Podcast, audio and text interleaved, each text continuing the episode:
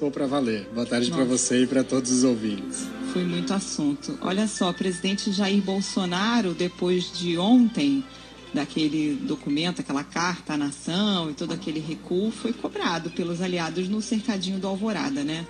E aí hoje o presidente disse que não está recuando, afirmou que não é possível ir para o tudo ou nada.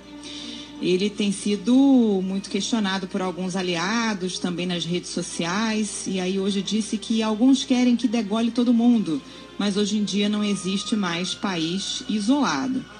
Diversos integrantes do governo foram às redes sociais hoje para demonstrar apoio ao presidente. E o Bolsonaro afirmou aos apoiadores no Alvorada que os protestos não foram em vão disse que tudo vai voltar à normalidade, que o grande dia foi o dia 7, o retrato é para o mundo todo.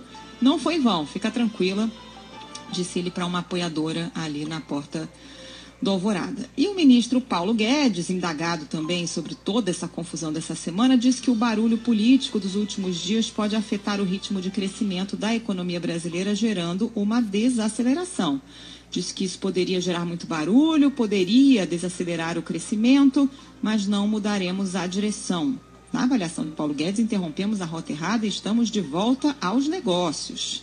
Isso no maravilhoso mundo de Paulo Guedes, enquanto na economia real a gente continua lidando com uma inflação de quase 10%, acumulada em 12 meses, o desemprego, o risco de apagão, enfim, todos aqueles problemas que a gente fala aqui todo dia e parece que só o ministro ainda não entendeu, né?